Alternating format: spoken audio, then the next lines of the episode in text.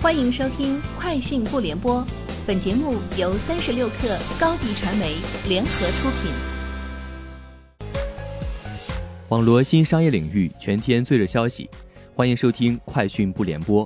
今天是二零二一年四月二十八号。中国物流与采购联合会今天公布了最新的物流运行数据，今年一季度，我国物流需求基本延续去年四季度以来稳定恢复的良好势头。一季度全国社会物流总额七十五点一万亿元，按可比价格计算，同比增长百分之二十四点二。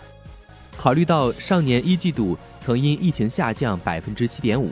综合来看，两年平均增长百分之七点二。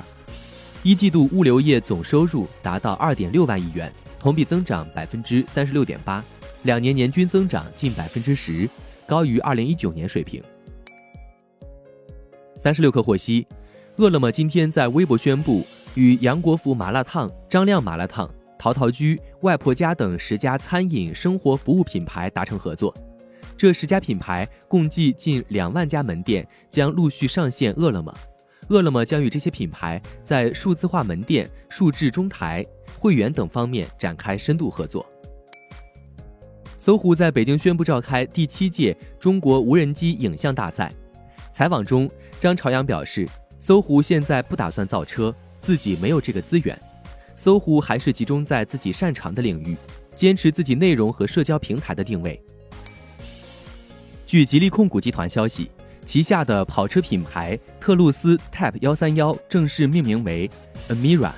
将于七月六号正式发布，并开始接受海外预订。Amira 也将接替于今年停产的 Alice、Exige、Avora 等车型。成为路特斯在售的唯一一款，也是最后一款燃油跑车。据国家电影局消息，近日针对部分影视行业协会、影视公司和演员等倡议的抵制短视频侵权问题，国家电影局相关负责人表示，国家电影局将针对当前比较突出的几分钟看电影等短视频侵权盗版问题。配合国家版权局继续加大对短视频侵犯电影版权行为的打击力度，坚决整治短视频平台及自媒体、公众账号生产运营者未经授权复制、剪辑、传播他人电影作品的侵权行为，积极保护广大电影版权权利人的合法权益。欧盟预计最早于本周对苹果公司正式提起反垄断指控，该指控主要涉及苹果利用其平台地位。限制竞争对手的市场地位，这项指控可能导致苹果公司遭受高达全球收入百分之十的罚款，并可能挑战其依靠平台分成的商业模式。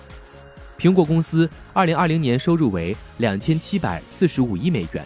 苹果公司将于周三盘后公布最新一季度财报。分析师预计，在最新的财报中，苹果收入有望达到七百六十亿美元。高盛前高管 Gray Black。在 Twitter 上询问特斯拉 CEO 埃隆·马斯克，是否可以考虑雇佣一个公关人员。特斯拉目前没有汽车也做得很好，但随着完全自动驾驶的到来，在中国和欧洲市场持续扩张，以及竞争对手对特斯拉明显的市场领导者的抨击，特斯拉的风险可能越来越大。对此，马斯克回复表示，其他公司把钱花在广告和操纵公众舆论上，特斯拉则专注于产品。据韩国中央日报二十八号报道，三星集团当天公布已故会长李健熙遗产继承情况，其遗产总额达二十万亿韩元，约合人民币一千一百六十四点五亿元，遗产税金额高达十二万亿韩元，约合人民币六百九十八点六亿元。李健熙于二零二零年十月二十五号去世，终年七十八岁，其家人包括妻子洪罗喜、长子李在镕、长女李富珍。和次女李旭显。以上就是今天节目的全部内容，明天见。高迪传媒为广大企业提供新媒体短视频代运营服务，商务合作请关注微信公众号高迪传媒。